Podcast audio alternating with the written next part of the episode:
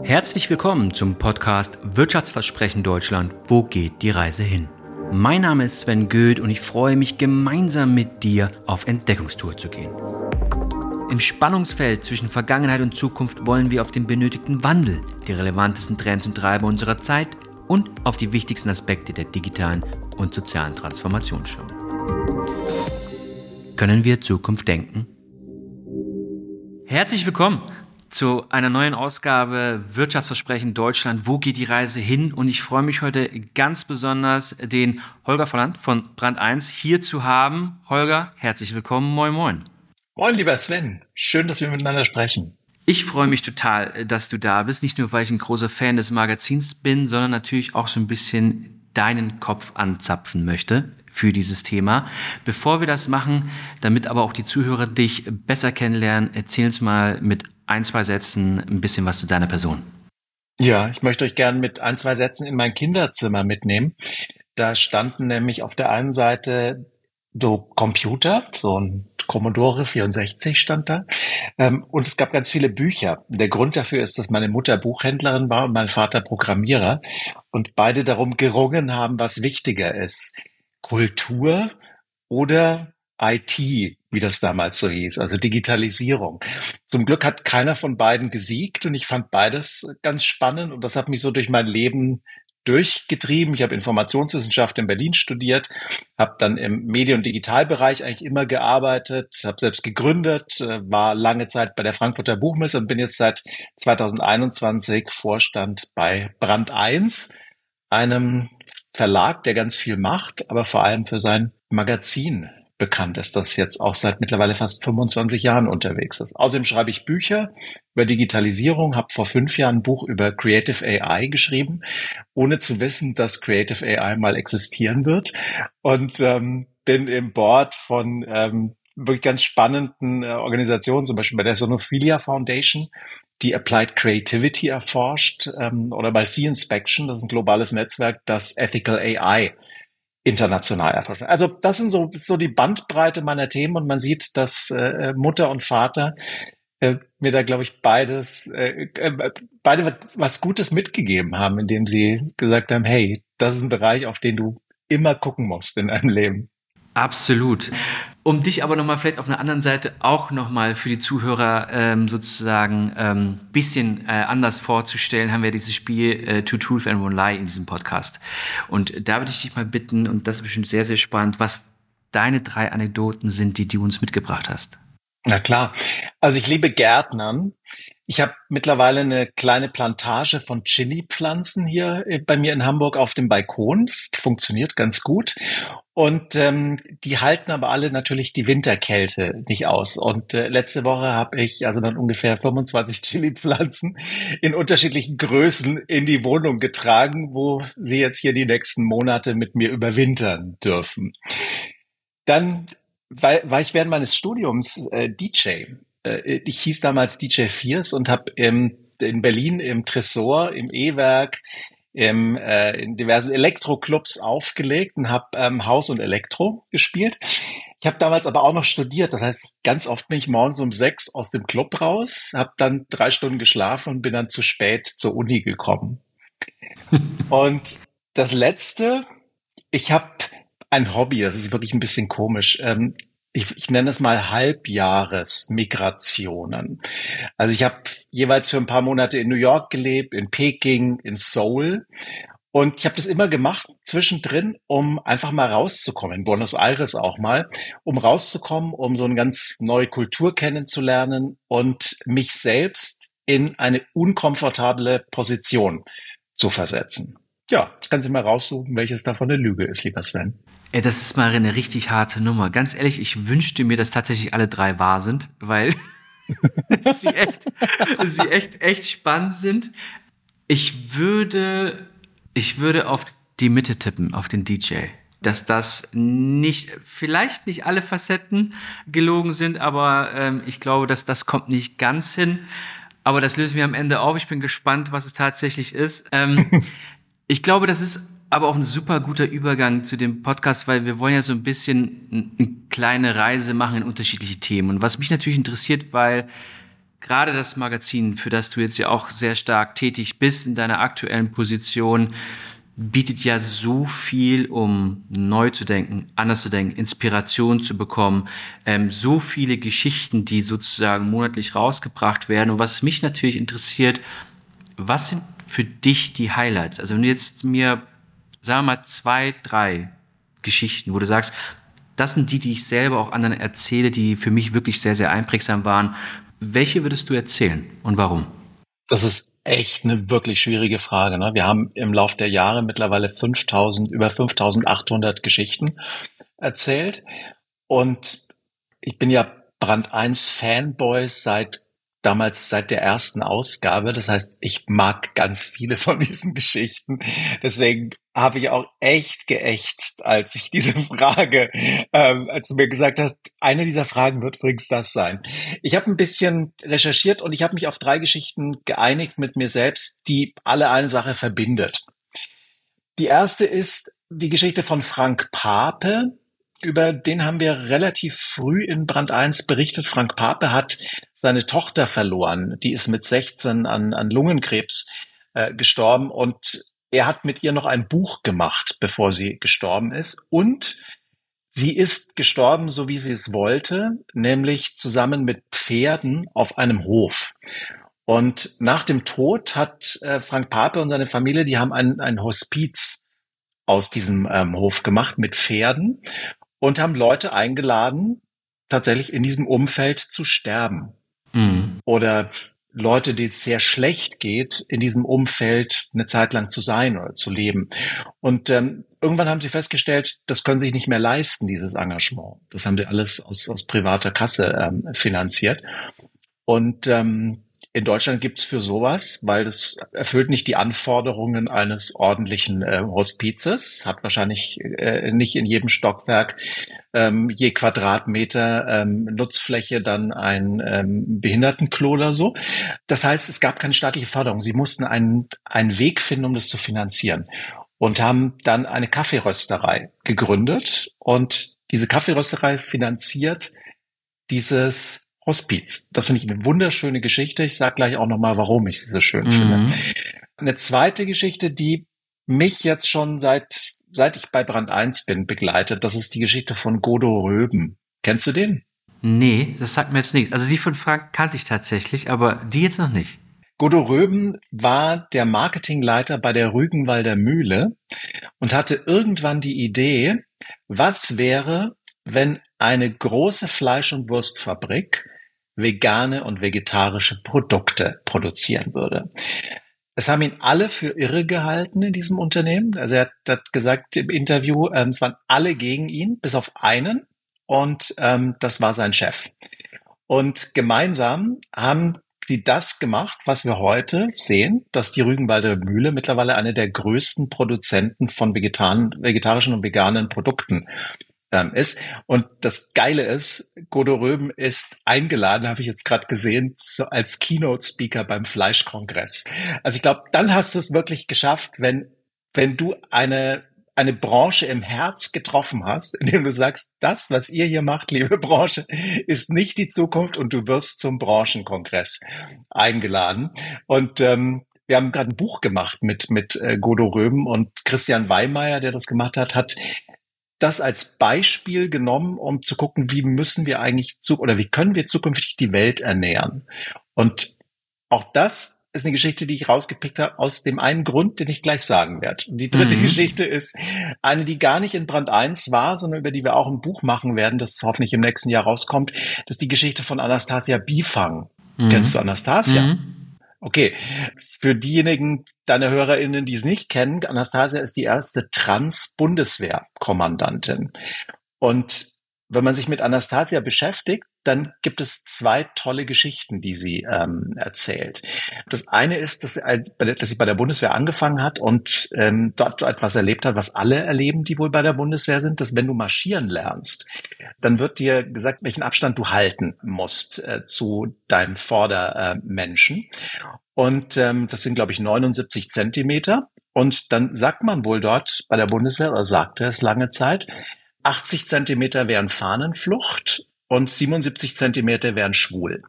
Und in so einer Umgebung muss man überlegen, merkst du plötzlich, oder du merkst es nicht plötzlich, sondern in so einer Umgebung entwickelst du dich plötzlich als Transperson weiter. Und das ist dann die, der zweite Aspekt, den ich wirklich wahnsinnig eigentlich lustig finde. Plötzlich hatte die Bundeswehr einen wirklich ranghohen Offizier, glaube ich, war es damals, der eine Frau war. Dadurch, dass Frauen bei der Bundeswehr aber sehr spät zugelassen wurden, gab es keinen Dienstrang für diese Art von Mensch. Das heißt, äh, Anastasia Bifang als Transkommandantin hat dafür gesorgt, dass es einen weiblichen Dienstgrad, also ein weiblicher Dienstgrad erfunden werden musste, ähm, für eine Position, die es einfach nicht geben konnte davor. Und ich habe alle drei Geschichten rausgesucht, weil es alles drei Geschichten sind von Menschen, die eine riesige Veränderung in ihrem Umfeld erreicht haben, ohne das ursprünglich zu wollen. Es waren alles drei Menschen, die einfach nur ihrer Intuition gefolgt sind und ihrer Idee gefolgt sind und die dann am Ende etwas bewirkt haben, was wirklich eine ganze Branche oder eine ganze Gesellschaft ähm, umstürzen kann. Und das sind Geschichten, die mich berühren natürlich. Also als, als, als Medienmensch liebe ich Geschichten von Menschen. Mhm. Es sind aber auch Geschichten, die mich extrem inspirieren, weil sie zeigen, dass man Erfolg gar nicht so oft planen muss. Manchmal reicht es, wenn du dem folgst, was, was, was du in dir fühlst. Also sind auch wirklich drei total tolle Geschichten. Auch, ich glaube, sehr interessante Geschichten, die du rausgepickt hast, auch so ein bisschen sehr thematisch passend. Ich würde das gerne mal übertragen, wenn wir so ein bisschen auf das Thema Wirtschaft kommen. Führung ist ja auch ein großes Thema, ist auch aktuell ein großes Thema bei euch in der, in der Ausgabe. Deswegen würde ich gerne mit dir kurz da so ein bisschen reingehen, weil eigentlich braucht es ja, oder man sagt ja oft auch, dass Führung ein wichtiges Element ist, um tatsächlich die Transformation, die Veränderung in Organisationen reinzubekommen. Gibt es überhaupt Führungsstile, die zukunftsfähig sind, oder ist das tatsächlich etwas, was eher flexibel und adaptiv ähm, auch angewendet werden muss, dass man eher sich mit Führung in der Unterschiedlichkeit, die es so gibt, sehr, sehr gut auskennen muss? Und das andere ist, wie gehen wir damit um?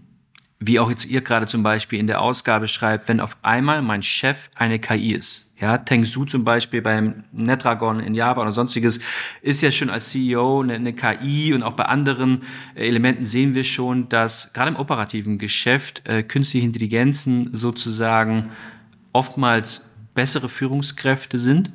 Wie gehen wir sowohl damit um, dass wir die Menschen in ihrer Position, in ihrem Wechsel oder in ihren neuen Aufgaben unterstützen können? Und das andere, wie siehst du gerade, was sind so die elementarsten Erkenntnisse, die ihr vielleicht dem Magazin gerade aktuell rausgearbeitet habt?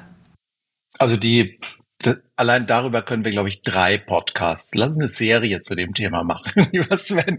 Ähm, ich fange mal mit dem, mit dem letzten an. Ähm, was wir auf der einen Seite gesehen haben, und das, das ähm, erzählen wir im Heft auch ganz oft, ähm, wenn KI Führungsaufgaben übernimmt, ist empfinden das die Leute, die dann geführt werden, als gar nicht mal negativ, sondern durchaus positiv, weil entweder es einzelne Führungsaufgaben sind, für die die KI sich Zeit nehmen kann. Also wir haben ein, ein, ein Beispiel, KI, die so als ja HR-Lead, äh, hätte man früher gesagt, ne? Äh, als People and Culture Lead, würde mhm. man heute sagen, unterwegs ist und sich die Zeit nimmt, um regelmäßig ein Check-in zu machen, wie es den Leuten eigentlich geht, was sie daran hindert, ihren Job gut zu machen, was, was sie darin befördert, ihren Job äh, gut zu machen und daraus lernt und Feedback gibt. Das ist so ein Bereich, dem viele Führungskräfte, die ich kenne, sagen, das müsste ich eigentlich den ganzen Tag machen, aber ich habe dafür nicht die Zeit. Ja, und die, wo die KI natürlich auch noch ein Stück weit auch ein Stück neutraler zuhört sie sagt nicht, das ist jetzt der Holger, das ist jetzt der Sven und ich habe auch irgendwelche Vorurteile schon von vornherein gegenüber dieser Person, wenn sie bestimmte Bedenken oder, oder auch, auch Wünsche äußert. Das ist ein ganz spannender Ansatz, aber erzähl noch mal so ein bisschen weiter, auch gerade in welchen, welchen Rollen, also was ist eine Position, was ist eine Rolle, eine Funktion, die tatsächlich auch KI übernimmt? ich glaube, da sprichst du das Wichtigste an. Was ist Führung? Früher haben wir gedacht, Führung ist das, was Führungskräfte machen. Und ich glaube, es setzt sich zunehmend durch, dass Führung vor allem aus unterschiedlichen Rollen besteht. Ich würde noch nicht mal sagen, dass die Führung eine Rolle sein muss, sondern vielleicht kann man diese eine Rolle auch aufteilen und sagen, es gibt unterschiedliche Führungsrollen und Führungsfunktionen, die Menschen in einer Organisation ähm, übernehmen können. Das ist eine Denkweise, die sich immer mehr durchsetzt, die aber ganz schwer umsetzbar ist. Und zwar deshalb, weil die, die Systeme, in denen eine solche Führung angesiedelt ist, noch anders funktionieren. Ich nenne mal ein Beispiel von Brand 1. Wir haben einen Aufsichtsrat, und wir arbeiten mit einem ähm, Jahresplan. Das unterscheidet uns jetzt nicht von vielen, vielen Millionen Firmen, ähm, die, die das genauso äh, machen da draußen. Beides bedeutet aber erstens, es gibt über dir ein Gremium, dem du in regelmäßigen Abständen Bericht erstatten musst. Das heißt, innerhalb der Organisation kann ich Führung erst dann verändern, wenn ich auch mit den Gremien, mit denen, also mit den Stake- und Shareholdern dieser Organisation darüber Einigung erzielt habe. Also ganz pragmatisch, wer berichtet denn bei der Aufsichtsratssitzung zum Beispiel über die aktuellen Zahlen? Bin ich das als der CEO oder können das unterschiedliche Menschen sein, die eine Berichtsrolle einnehmen. So, das ist jetzt mal so ganz, ganz super easy Alltagsbeispiel. Das zweite, wir machen einen Jahresplan. In diesem Jahresplan steht nicht drin, wie viel Glückseligkeit wir ähm, äh, verursachen wollen. Da steht auch nicht drin, wie viel Zufriedenheit wir organisieren wollen. Da steht drin, wie viel Umsatz wir machen wollen mhm. und wie viel, welche Kosten wir haben und welche Erlöse wir haben. Auch das unterscheidet uns nicht von den allermeisten Unternehmen, die ich kenne. Das bedeutet aber auch, dass dieses Dokument per se erstmal eine unglaubliche Wichtigkeit hat und man dazu neigt, diese Wichtigkeit, diese Zahlenwichtigkeit, vielleicht kommen wir dazu später nochmal, ne? ja. ähm, diese Zahlenwichtigkeit auch als das Maß guter Führung zu verwenden. Also das bringt mich dann zum, zum ersten Teil deiner Frage. Führung ist super und sau schwer. Und ich kann alle Leute verstehen, die sagen, ich habe überhaupt keinen Bock darauf, Führungskraft zu sein oder Führungsfunktionen ähm, zu übernehmen, weil du musst empathisch sein, du musst geradlinig sein, du musst zielorientiert sein, du musst menschenorientiert sein, du musst Hellseher sein, du musst Showmasterin sein und am Ende musst du auch noch demütig sein. Und es ist nicht zu schaffen als eine Person. Das heißt, wenn du das alles erfüllen willst, machst du einen Scheißfehler nach dem anderen. Mhm. Und das ist auch etwas, was man lernen muss, wenn man, wenn man führt, dass man Fehler macht und dass man zu diesen Fehlern genauso stehen muss, wie man in so einer Organisation einfach zu allen Fehlern grundsätzlich äh, stehen muss. Die meisten Organisationen, du sagst es gerade auch selbst, sind, sind Zahlen geführt. Wir merken das ja auch, wenn du heute Vertriebsmitarbeiter oder sonstiges irgendwie bewertest, sozusagen anhand von Messungen, dann sind es ja Verkaufszahlen oder Umsatzsteigerungszahlen oder, oder, oder. Es ist ja interessant, zum Beispiel, wenn wir Führung sozusagen auch, auch weiterdenken oder anders denken, äh, zu sagen, wie schaffe ich es eigentlich, zum Beispiel ein Team in der Entwicklung zu bewerten? Ja, gibt es da überhaupt für Parameter? Ähm, wenn du gerade selber so sowohl in der eigenen Organisation als auch mit den vielen Gesprächen und in den, äh, ja, ich sage mal, Interaktionen, die du auch mit, mit anderen Organisationen hast, schaffen Organisationen es, ihre eigenen KPIs sozusagen zu verändern? Und wenn, wie? Ist das nur im Krisenmodus möglich? Ist das aus Inspiration möglich? Ist das wie in der Rügenwalder äh, Welt sozusagen nur dann möglich, wenn sozusagen mein direkter Vorgesetzter oder ich bin sozusagen der Inhaber oder sonstiges äh, und möchte das machen? Es ist ja sehr stark an Personen oder an Strukturen innerhalb einer Organisation gebunden, ob Veränderung passiert. Wie, wie nimmst du das wahr? Ich fange mal mit dem bekanntesten an, würde ich sagen, Fehlerkultur. Ähm, Fehlerkultur ermöglichen, äh, äh, Fehler ermöglichen, Fehler äh, offen besprechen, miteinander streiten, ob etwas überhaupt ein Fehler ist, überhaupt miteinander streiten. Das eine solche Kultur bereitzuhalten, ist, ist, ist der Schlüssel von, wirklich von aller Art von Lernen. Denn kein Mensch kann lernen ohne Fehler jede Organisation, die eine, eine Kultur oder eine, eine, so ein Grundgefühl hat von ich darf hier keine Fehler machen, äh, wird immer limitiert sein in dem, was sie erreichen kann. Mhm. Denn wenn ich keine Fehler machen will, äh, bewege ich mich nicht. Das ist das Beste. Ne? Dann, wenn ich alles so mache wie im letzten Jahr, dann bleibt alles gleich. Ähm, das Unternehmen verändert sich nicht, aber ich kann auch wenig Fehler dabei machen. Das zweite ist die Offenheit für, für neue Wege, für neue Dinge auch, wenn es dafür keine Prozesse gibt. Da habe ich ein sehr lustiges Beispiel aus unserem eigenen Haus. Wir haben irgendwann gesagt, wir müssen ordentlicher werden und wir brauchen einen Produktinnovationsprozess, weil wir, also wir sind ein Haufen, der permanent neue Dinge macht und sich neue Dinge einfallen lässt. Und äh, dann haben wir also einen Produktinnovationsprozess äh, definiert haben daran wirklich intensiv gearbeitet, haben diesen Produktinnovationsprozess vorgestellt und in der Sekunde, in der er vorgestellt wurde oder in dem gleichen Meeting, wo er vorgestellt wurde, haben wir zwei neue Ideen vorgestellt, die sich beide nicht an diesen Prozess gehalten haben. Der Prozess ist in die Ablage gewandert. Alle haben gesagt, ja super, klasse, geiler Prozess und seitdem haben wir ihn nie wieder angeguckt. Was wirklich ein Drama ist, denn natürlich hat das alles auch eine Gegenseite. Ne? Also diese Offenheit kostet verdammt viel.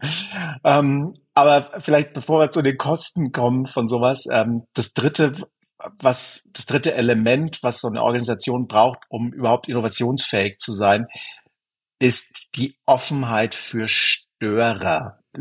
Das hören wir immer, ne? wenn, wenn irgendein Unternehmen, wenn es einem Unternehmen gerade nicht gut geht oder wenn wir eine Krise haben oder wenn Veränderung gebraucht wird, dann werden ganz oft Störer geholt und je effizienter diese Person ist, umso nervtötender und schmerzhafter ist es für die Organisation. Und die Organisation reagiert immer mit einer Sache, nämlich werde die Störperson los. Und manchmal ist es erfolgreich. Das sind dann die Nachrichten, wenn man irgendwie mitbekommt, ähm, Chief Marketing Officer wurde nach drei Monaten ähm, entlassen. Man hat sich nicht auf gemeinsame Wege geeinigt und so weiter. Und manchmal ist diese Person erfolgreich, wie Godo Röben zum Beispiel. Und dann schafft sie es tatsächlich, so einen Laden zu drehen. Also die Frage, wie schafft man es, Störer in den eigenen Reihen zu erlauben äh, und denen die Möglichkeiten zu geben, die sie brauchen, um ihren guten Job zu machen, nämlich Dinge umzuschmeißen. Äh, das ist so eine Schlüsselkompetenz ähm, von Unternehmen. Ich bin ja selber auch Störer, würde ich mal sagen, in ganz vielen Aspekten euer komplettes Magazin ist eigentlich ein Störer für die, die normal auf die Welt blicken. Was ist das Risiko, wenn man die ganze Zeit auch anders denkt? Also es ist ja nicht nur eine, eine, schöne Seite, dass es diese Störer gibt, sondern auch, wo ist eigentlich das Risiko, wenn ich permanent Leute habe, die total neugierig sind, die immer was Neues haben wollen, die immer für die nächste verrückte Idee nicht nur zu haben sind, sondern sie auch ein Stück weit treiben wollen. Was ist die Kehrseite, wenn man immer diese Leute drin hat? Also als erstes würde ich sagen, du hast einen Verlust von Sicherheit. Damit musst du, musst du umgehen in dem Moment, wo du dich in, in neue Bereiche wagst. Das kennen wir alle als Einzelpersonen. Wenn wir uns, keine Ahnung, wir haben, wir wagen uns das erste Mal an irgendeinen Bungee-Sprung oder äh, was auch immer, ne? wagen uns das erste Mal an das Essen einer scharfen Chili, was ein Hinweis auf die Richtigkeit der Geschichte sein könnte. Wir verlassen sicheres Terrain und sorgen damit dafür, dass wir nicht uns darauf verlassen können, aus dem Bauch heraus richtig zu reagieren, vermeintlich richtig zu reagieren. Das ist für eine Einzelperson schwierig, für eine Organisation ist es mitunter wirklich massiv problematisch. Nimm eine Bank, die sich erneuern muss, weil sich jedes Unternehmen erneuern muss im Laufe seiner, seiner Geschichte so eine Bank lebt davon, dass sie allen vermittelt, innen wie außen, hier ist Sicherheit das Wichtigste. So, und jetzt führ da mal jemanden ein, die oder der sagt, ja, lass uns mal was Neues probieren. Keine Ahnung, ob es funktioniert. Ne? Also diese Unsicherheit mit reinbringt. Man kann das ein bisschen auffangen, indem man es erleben wir auch auf den Organisationen, indem man die Innovationsprojekte einkapselt. Das sind dann so Labs oder sowas.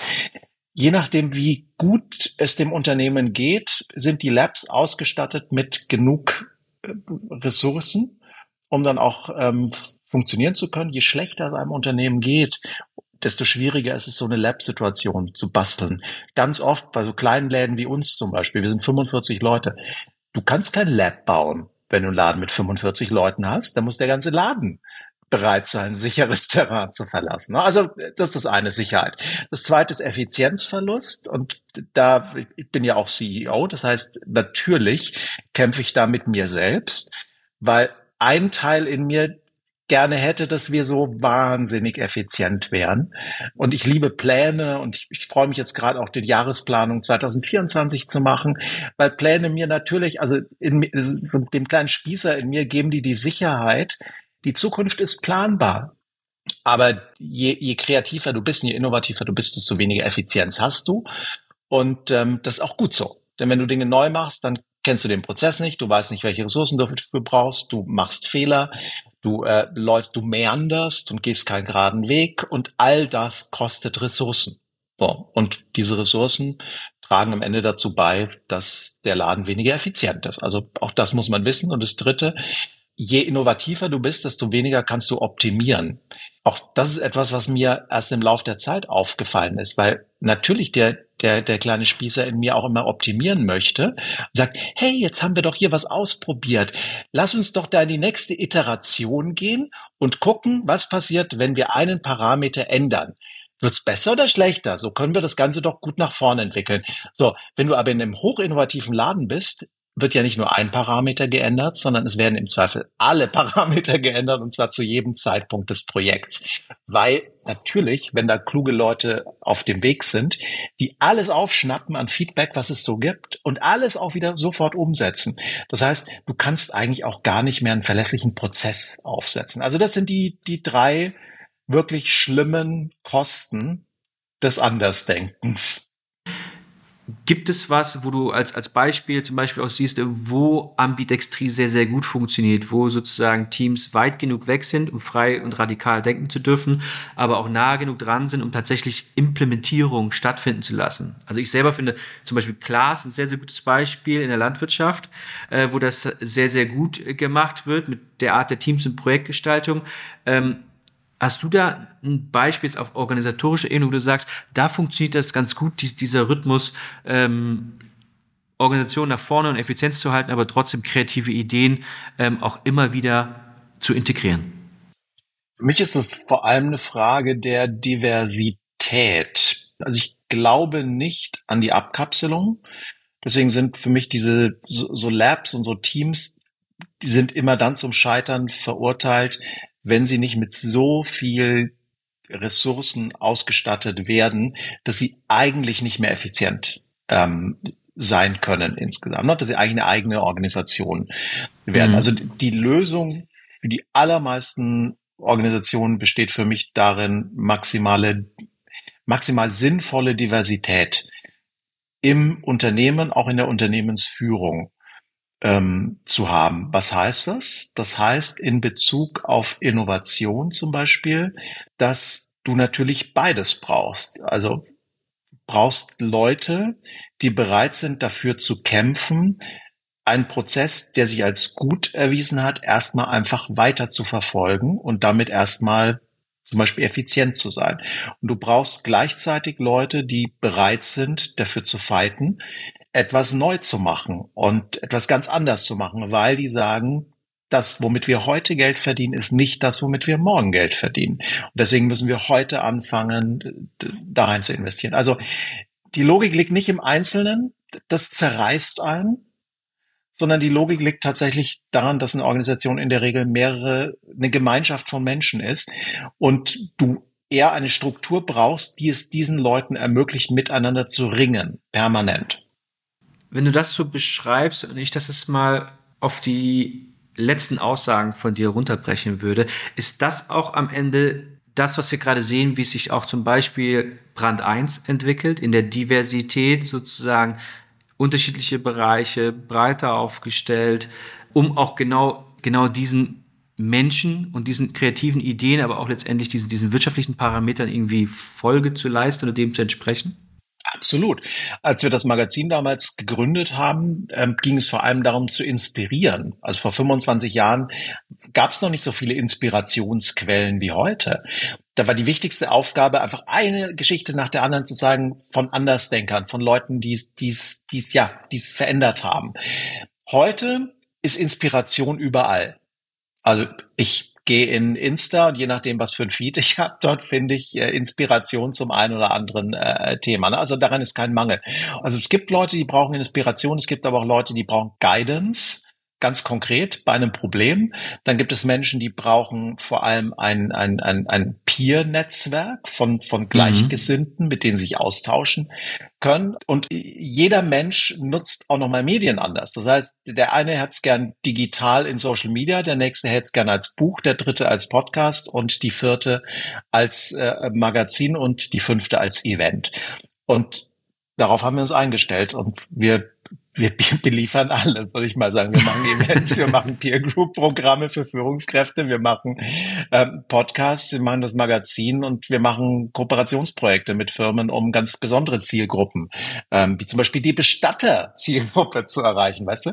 Und ich glaube, diese genau diese Diversität, das war ja deine Frage, darin steckt unsere Zukunft und das schaffen wir mhm. nur, indem wir Leute haben, die für diese unterschiedlichen Dinge ähm, auch brennen. Und mit Inter, ich streite ganz oft mit mit äh, meiner wunderbaren Kollegin Patricia Döhle zum Beispiel, die ist dafür zuständig, das Peer Group Programm für Führungskräfte zu machen und die hat oft Ideen, die ich total blöd finde, die, ähm, die zieht oft Dinge durch und denkt nicht daran, was das für alle anderen bedeutet, weil sie halt so für ihr Projekt brennt. Und meine Aufgabe ist es, mit ihr zu streiten und es auszuhalten, dass sie das macht, denn darin ist sie grandios und genau das ist ja auch ihre Aufgabe. Ne? Ähm, und so müssen wir das überall mit allen, glaube ich, machen. Bereit sein zu streiten. Was ich ja momentan sehr stark feststelle, ist, dass wir zu wenig in den Diskurs gehen, uns zu wenig, ob es jetzt KI ist, ob es auch gesellschaftliche Themen ist, ob es der Rechtsruck ist oder sonstiges, dass wir zu wenig in, in einen aktiven Diskurs gehen, um tatsächlich auch auf Kompromisse zu kommen, auf gute Lösungen, die in beider Seiten, beider Perspektiven irgendwie gerecht zu werden.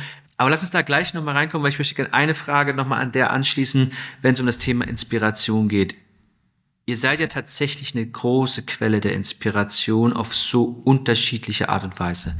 Was mich natürlich interessiert und wahrscheinlich auch was viele Hörer interessiert ist, wo kriegt ihr diese Art der Inspiration her? Also wie geht man in Recherche rein, damit man tatsächlich die spannenden Geschichten, die du vorhin vorgestellt hast, die spannenden Persönlichkeiten, weil das sind ja keine Geschichten, die von der Stange sind oder die schon irgendwie schon 15 Mal gehört worden sind oder sonstiges. Das sind ja teilweise so unique Geschichten, klein, groß, mittel.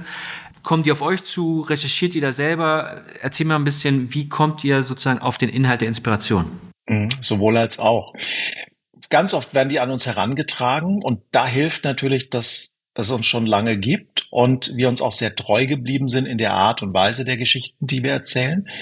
Ähm, also man weiß, wenn man so eine Story hört von so jemand wie Anastasia, das ist eine potenzielle Band 1 Story.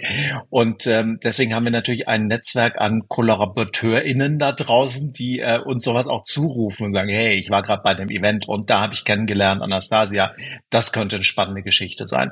Dann haben wir ein großes Netzwerk an Autorinnen und Autoren, mit denen wir zusammenarbeiten, auch seit, seit vielen Jahren. Und da hilft lustigerweise gar nicht so die Innovation, sondern eher die Konsistenz. Also mit den gleichen Leuten immer wieder zusammenarbeiten, weil diese Leute natürlich dann auch durch die Welt, die, die machen nicht einmal einen Artikel und, und, und schicken den an zehn Medien und Brand 1 hat dann den Zuschlag, sondern das sind Leute, die sich selbst als Brand 1 Autorin bezeichnen würden und auch wenn sie für andere Medien auch schreiben. Und die geht natürlich dann durch die Welt und guckt, was ihr so auffällt und macht das und, bringt das dann als Vorschläge ein. Also ganz praktisch, wir haben eine Redaktionskonferenz und in dieser Redaktionskonferenz sind alle eingeladen, um Themen vorzustellen, die zu einem bestimmten Schwerpunkt äh, passen und dann wird gestritten. Und zwar echt erbittert darum, was, wie viel, keine Ahnung, wie viel Case Studies braucht ein Schwerpunkt Führung ähm, und wie viel Theorie braucht er. Und ähm, am Ende werden dann die, ja, am Ende kommen dann, kommt dann hoffentlich eine gute Mischung zustande. Wie gewinnt die beste Idee? Ist das ein demokratischer Entscheid, welche Story tatsächlich abgedrückt wird? Hat das was mit der roten Linie oder dem roten Faden im Magazin auch ein Stück weit zu tun? Ähm, weil ich gehe mal davon aus, es gibt wahrscheinlich auch Geschichten, die einzigartig wären, die wahrscheinlich noch nie abgedruckt worden sind. Wie macht ihr das bei euch, wenn jetzt zehn Ideen kommen, aber es ist nur ein Platz noch im Heft? Wie, wie gewinnt die? Was ist bei euch, was ist der, der Wert dahinter? Also der Fall passiert nie, weil wir am Anfang des, der, der Heftplanung darum ringen, wie viele Geschichten da möglich sind und welche Geschichten das sind. Also es ist nicht so, dass man merkt, oh, jetzt habe ich hier noch zwei Seiten übrig, äh, welche Geschichte nehmen wir da? Aber werden die dann auf Köpfe verteilt im Sinne von, wir haben irgendwie, weiß ich, 50, 60 Seiten, da passen irgendwie 30 Geschichten oder sonstiges rein und diese, diese Themenfelder und dann werden die einzelnen Teams losgeschickt und nehmen man die Vorschläge. Nee, das ist wirklich, es ist eine Konferenz und diese Konferenz ist, kann sehr laut sein und da ringen echt alle, ne? Also da, die Redaktionspraktikantin mit der Chefredakteurin ringt darum, weil die eine sagt, wir brauchen aber mehr Geschichten von Frauen. Und die andere sagt, kann schon sein, aber diese Geschichte von der Frau ist leider nicht so gut wie die andere Geschichte. So. Und dann wird miteinander gerungen. Das ist diese eine, ich würde sagen, diese eine Konferenz, die Redaktionskonferenz ist das wichtigste Werkzeug für uns, um dieses Magazin zu gestalten. Und es ist auch enorm wichtig, dass da unterschiedliche Leute reden dürfen, müssen, sollen und miteinander streiten. Und dann gibt es auch etwas, was wir eingeführt haben. Wir haben zwar eine Chefredakteurin, aber wir haben vor etlichen Jahren Heftpiloten eingeführt. Mhm. Ein Heftpilot ist eine Person, die ein Heft von der ersten Idee bis zur Umsetzung begleitet. Jetzt aber gar nicht nur organisatorisch, sondern eher inhaltlich. Und diese Heftpiloten wechseln. Und dadurch hat natürlich jedes Heft auch immer wieder neue, ja, neue Energie, aber auch einen neuen, so einen kleinen Spin. Weil je nach Heftpilotin das Ganze dann auch wieder in eine andere Richtung gedreht werden kann. Also auch da würde ich sagen, maximale, ja, sorry für die Wiederholung, aber maximale Diversität wieder. Wie kriegt man das? Weil ich merke ja, es ist ja, bei euch ist so viel Energie. Das merke ich ja mit dir im Austausch, den wir nicht mal physisch führen, sondern jetzt in dem Falle digital, dass dieses Team für diese Themen, für dieses Magazin, für diese Organisation brennt. Und das ist ja so ein bisschen der Umkehrschluss, wenn wir rausgucken, dann sehen wir ja nicht diese Motivation, nicht diese, diese Entwicklungspower, sage ich jetzt mal. Wie kriegen wir das tatsächlich auf Organisation? Wie kriegen wir das auf Deutschland so gemünzt, wo ja so viel Energie hintersteckt? Also hinter Deutschland, hinter dem Mittelstand, hinter den Hidden Champions und so weiter. Wie kriegt man Andersdenken hin, was jetzt nicht unbedingt darauf basiert, weil wir es müssen, weil dieser Veränderungsdruck, demografischer Wandel, Digitalisierung, geopolitische Ereignisse etc. uns dazu zwingt, sondern weil wir es wollen. Kriegt man das hin? Oder ist das etwas, äh, wo du wirklich sagst, ich glaube, der Veränderungsdruck passiert nur durch Druck, durch Krise, ähm, weil das andere Momentum, nenne ich es einfach mal, oftmals nicht so gegeben ist, was wirklich zu, zu einer nachhaltigen Veränderung führt. Wie, wie siehst du das gerade, wenn du rausschaust? Ja, so mittel-euphorisch sehe ich das, wenn ich da, wenn ich rausgucke. Jetzt bin ich aber natürlich in der Innovationsblase. Das heißt, die Unternehmen, mit denen ich zu tun habe oder die Organisationen, mit denen ich zu tun habe, die treiben, die sind die dabei. treiben. Das sind in der Regel welche, die was verändern wollen, die, die vorangehen deswegen ist eine Antwort auf deine Frage nicht so einfach. Es gibt alles da draußen. Ne? Also es gibt veränderungsfähig, veränderungswillig und es gibt nicht veränderungsfähig und nicht veränderungswillig und ganz oft auch gar nicht aus bösem Willen, sondern aus schierer ökonomischer Not. Wenn es dir als Unternehmen schlecht geht und du Shareholder hast, die zum Beispiel ähm, weiß ich nicht, was die deutsche Rentenversicherung sind, dann darfst du nicht das Geld verspielen. Es ist nicht deine Aufgabe, das Geld zu verspielen, sondern es ist eine, deine Aufgabe, dieses Geld zusammenzuhalten. Ja? Und ähm, so können wir, glaube ich, nicht auf die Gesellschaft als Ganzes gucken, sondern eher wirklich auf einzelne Institutionen, einzelne ähm, Unternehmen. Woran misst du den Erfolg deiner Organisation? Es kann viele Arten von Erfolg geben. Das muss nicht immer die, es muss nicht immer sein, wie viel Euros am äh, Jahresende rauspurzeln. Es kann auch sein, wie zufrieden die Leute sind, die da arbeiten. Es kann auch sein, wie, äh, wie viel CO2-Ersparnis du ähm, als Unternehmen äh, erwirkt hast in einem Jahr. Und diese Offenheit, was Zielsysteme angeht, wir hatten da am Anfang unseres Gesprächs auch schon mal kurz mhm. drüber gesprochen, die Offenheit von Zielsystemen. Das wäre, was ich mir wünschen würde für, für alle Unternehmen, dass man das auch immer wieder neu angucken darf und sagt, Jetzt haben wir vielleicht mal zehn Jahre hinter uns, wo es wo wir in der Aufbauphase war, wo es vor allem darum ging, dass wir uns stabilisieren. Jetzt sind wir stabil. Jetzt können wir uns doch mal überlegen, was für die nächsten drei, vier Jahre unsere Zielsysteme sein können. Ich beschäftige mich sehr stark damit, mit Themen, die nicht in den nächsten ein, zwei, drei Jahren passieren, also sozusagen strategische Horizonte, sondern tatsächlich so die vier, fünf, sechs Jahre relevant sind. Ist es einfach für Organisationen, wenn gerade auch die, die selbst bei euch sind, über den Horizont von drei Jahren in der aktuellen Phase, in der wir uns befinden, hinauszuschauen und sich mit den Themen auseinanderzusetzen. Bestes Beispiel, KI. Wir wissen, dass nur neun Organisationen in der Welt eigentlich aktuell die schnellst wachsende Technologie beheimaten mit sechs in Amerika und drei in Asien und es auch keinen Player, sage ich mal, ersichtlich gibt in naher Zukunft, der irgendwie in Europa irgendwie stattfinden könnte. Es ist so ein Hype, es ist so krass sozusagen präsent aber die, der Aktivismus dahinter ist nicht da, weil wir halt genau in dem Tagesgeschäft komplett drin stecken. Kriegen wir, kriegen wir das anders hin? Und wenn ja, wie, wie, wie könnte man das hinbekommen, dass man sich ein Stück weit mehr mit diesen Themen auseinandersetzt. Geht es nur, und das wäre jetzt mein Lösungsansatz, und das merke ich auch in solchen Gesprächen, wenn ich mir ein Umfeld schaffe, wo ich mit diesen Menschen spreche, wo ich mit Menschen spreche, die mich ziehen, die sozusagen in einer Blase sind, die für mich sozusagen eine Dynamik, ein, ein Mitnehmen ähm, irgendwie ähm, erzielen könnte. Ist das eine Art von Lösung oder wie kann man sich mit den Themen tatsächlich ein Stück weit mehr auseinandersetzen nebst dem Tagesgeschäft? Ich meine, ihr macht, ihr müsst das ja machen, das ist ja auch Teil eurer Magazine, aber so einen kleinen Mittelständler, der dann irgendwie so eine Ansage von Volkswagen bekommt. Ich meine ganz ehrlich, was ist KI für so eine Person in dem Moment? Wahrscheinlich völlig irrelevant. Ich glaube, man muss sich das auf unterschiedlichen Ebenen angucken. Also auf der einen Seite, auf der einen Ebene hast du die technologischen Grundlagen. Das sind die neuen Unternehmen. Und auch da muss man sich angucken, wer verdient auf dieser Ebene. Das sind die neuen Unternehmen. Und egal was wir tun, in den nächsten Jahren werden diese neuen Unternehmen nochmal sehr viel reicher und mächtiger werden. Das ist heute schon abzusehen, da gibt es keinen Weg dran vorbei. Da kann die äh, Politik regulieren und äh, Monopolverfahren anstrengen, was auch immer sie möchte. Das betrifft immer nur kleine Bereiche. Also auf, in diesem Bereich der Grundlagentechnologie würde ich sagen, da ist das Spielfeld erstmal bereitet für die nächsten mhm. Jahre. Natürlich wird es da neue geben, die kommen, ne? aber das wird ein langfristiger Prozess sein. Die zweite Ebene, die wir uns angucken müssen, ist die ähm, B2B-Anwendungsebene, also Unternehmen. Das sind die berühmten mittelständischen Unternehmen in Deutschland. Das sind aber auch natürlich äh, Großkonzerne, das sind äh, kleine Startups, was auch immer. Also das sind Unternehmen, die diese Grundlagentechnologie nutzen, um daraus eine eigene Wertschöpfung zu kreieren. Da bin ich durchaus positiv gestimmt, was Deutschland angeht. Im ersten Bereich gar nicht, spielen wir keine Rolle bei den Grundlagen.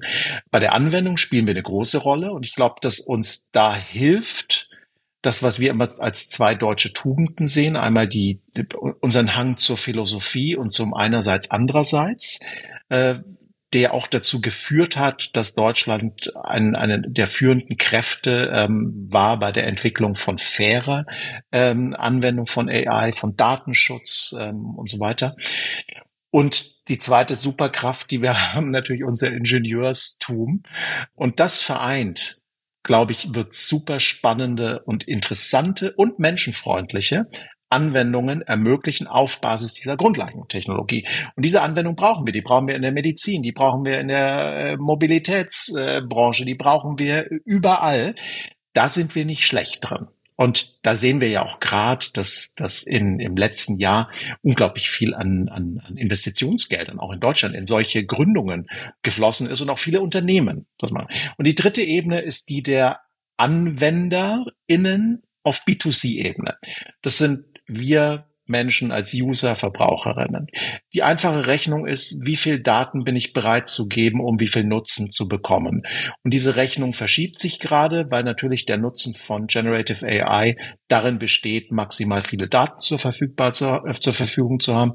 Und spätestens, wenn es um eine Gesundheitsanwendung geht, wo ich sage, die kann ich nur, ich kann dir nur dann eine, sagen wir mal, eine, eine ähm, personalisierte Krebstherapie bieten, wenn ich all deine Krankheits- und Gesundheitsdaten kenne. Spätestens dann kenne ich keine Person, die nicht sagen würde, hier hast du all meine Daten.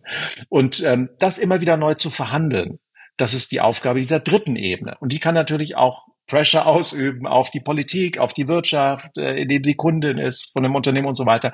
Und da sind da die ganzen Ebenen wieder miteinander verbunden. Aber deswegen auch hier, ich würde es nicht so negativ sehen. Es gibt einen Bereich, in dem haben wir wirklich gute Chancen. Da, das ist total charmant. Das ist auch super einfach im Verständnis. Und ich glaube, das ist auch genau das Wichtige, dieser, dieser gefühlte Abgesang, äh, der in deutschen sozusagen Sprechchören teilweise da irgendwie vonstatten läuft. Ähm, Finde ich schwierig, ähm, weil auch gar nicht irgendwie gebraucht. Wir sind eigentlich noch so stark aufgestellt, aber natürlich ein paar äh, Parameter, die jetzt irgendwie gerade da sind, machen es nicht einfach zu sehen. Deswegen finde ich es umso spannender, als ich gesehen habe, dass ihr das Magazin sozusagen auch Weil rausgebracht habt für Kinder ab neun Jahren.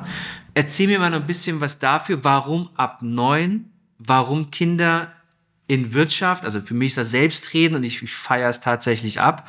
Warum habt ihr das gemacht? Was ist so ein bisschen euer Ziel dahinter? Ähm, und sagt mir mal so ein bisschen, wo ihr da gerade steht. Hm. Die lustigste Erkenntnis in der Entwicklung dieses Magazins war, dass Neunjährige mit Prozentzahlen nichts anfangen können. Wenn du dir eine Wirtschaftsgeschichte anguckst, dann hast du fast immer mit Prozent zu tun. Das heißt, eine der ersten Aufgaben, die die Redaktion hatte, war zu überlegen, wow, wie bringe ich Menschen die aufgrund ihres Alters mit Prozent noch nichts anfangen können. Wie erkläre ich denen, was unterschiedliche Prozentsätze äh, zum Beispiel sein können von, ja, wer verdient an meinem Turnschuh oder was machst du mit deinem Taschengeld oder wie effizient ähm, ist die Investition deines Taschengeldes in Süßigkeiten auf der einen Seite oder in ein Spiel auf der anderen Seite. Dieses Magazin ist entstanden, weil wir erstens schon immer damit geliebäugelt haben, auch ein Wirtschaftsmagazin für Kinder zu machen, denn wir sind der Meinung, es gibt kein Alter, und keine Lebenssituation, in der Wirtschaft keine Rolle spielt. Wenn du dir so Umfragen anguckst, was interessiert die Deutschen, dann ist an letzter Stelle die Wirtschaft und an vorletzter Stelle die Kultur. Wenn du dir aber genauer anguckst, was machen die Leute gern? Naja, die gehen gern shoppen die haben Banken, äh, die äh, kaufen äh, Anlageprodukte und so weiter. All das ist Wirtschaft. Ja, die hören auch gern Musik und lesen ein Buch. All das ist Kultur.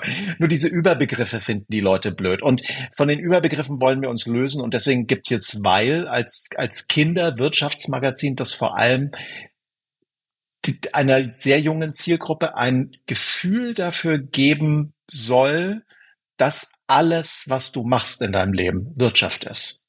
Und deswegen ist es auch sau wichtig, dass du die wirtschaftlichen Zusammenhänge begreifst, denn die werden dich dein ganzes Leben begleiten. Wie stark ist das angelehnt an Schulen? Weil eigentlich, wenn ich mir das angucke, ist das eigentlich eine Aufgabe, die in Schulen, die im Curriculum etc. stattfinden müsste. Gerade in einer Welt, wo wir mehr Leute brauchen, die entrepreneurmäßig sozusagen aufwachsen, Wirtschaft verstehen und auch durch solche Magazine auch ein Stück weit mehr dahin geführt werden, vielleicht auch mal selber wirtschaftlich aktiv zu werden. Wie stark ist die Zusammenarbeit mit Schulen und auf der anderen Seite, warum ist sowas nicht in Schulen drin? Die zweite Frage kann ich dir leider nicht beantworten, weil ich nicht in der, in der Kultusministerkonferenz sitze. Zum Glück. Für wen? Ähm, für, ja, für welches Land, ne? für welches Bundesland dann in diesem Fall. Ähm, äh, warum ist es nicht in Schulen? Also wir machen es uns leicht. Wir sagen, weil es ich will und Schule es ich muss. Wir können uns auf die Themen fokussieren und auf die Art der Darstellung fokussieren, die Kindern hoffentlich Spaß macht und auf die sie hoffentlich Bock haben. Jetzt könnte man natürlich entgegnen, auch das sollte bei Unterricht der Fall sein. Der sollte auch Bock machen und, und Spaß machen. Aber dazu weiß ich zu wenig. Wirklich, ich bin im, im deutschen Schulsystem jetzt nicht, nicht firm, aber das mhm. sind ja einfache Aspekte, die, die das, meine, meine Tochter ist nämlich genau neun Jahre. Mhm. Die wird jetzt zehn im Dezember. Ähm, wie geht die an die Zielgruppe ran? Also ist das jetzt in Finde ich das eine Ärztepraxis? Finde ich das im, in, in der Schule? Ist es überhaupt Schulkooperation? Oder ich meine, der Carlsen Verlag ist ja auch sozusagen in Schule mit drin. Mhm, genau.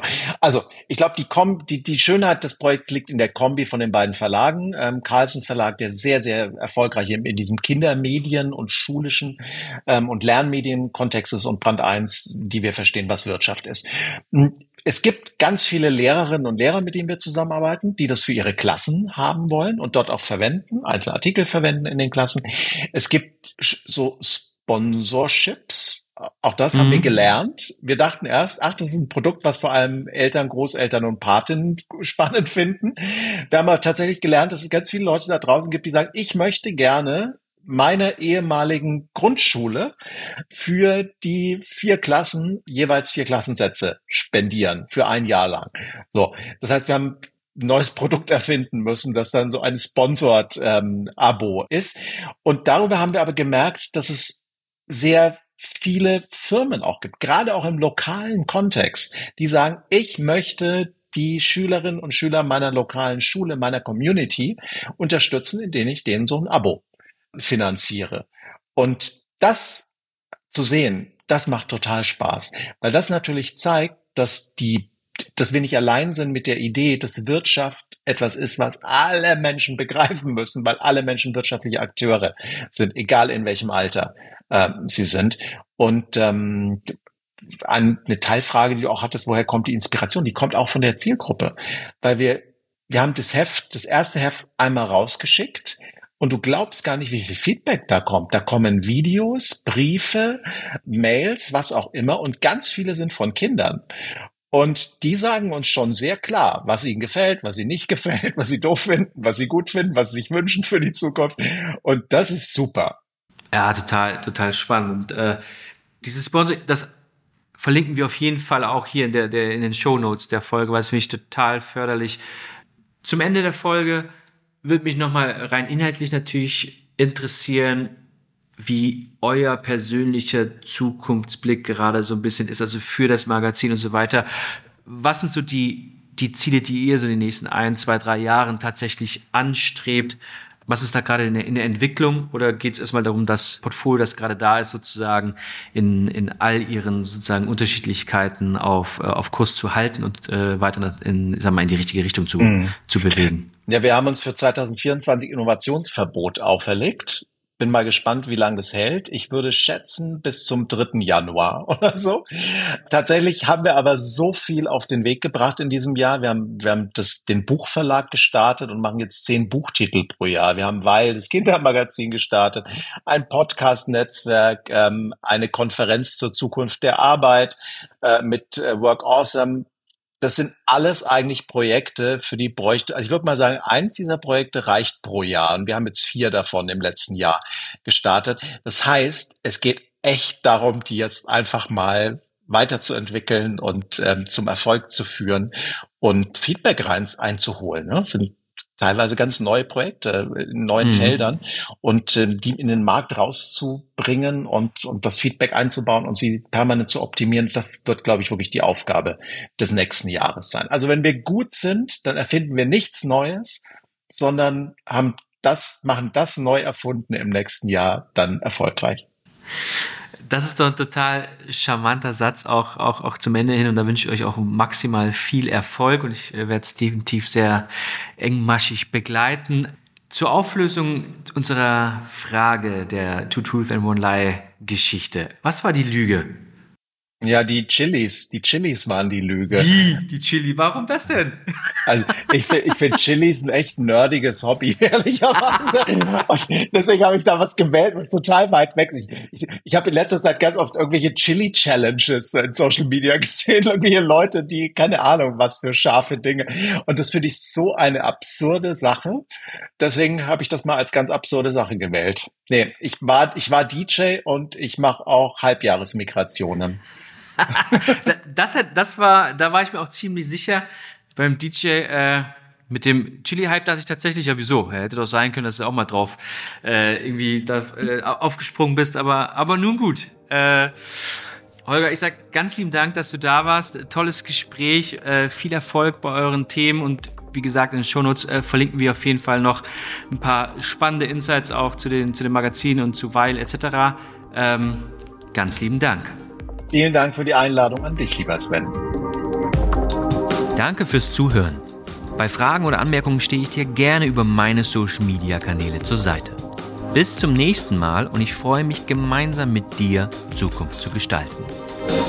Und gestaltet wird dieser Podcast in Kooperation mit der Deutschen Telekom und PwC Deutschland.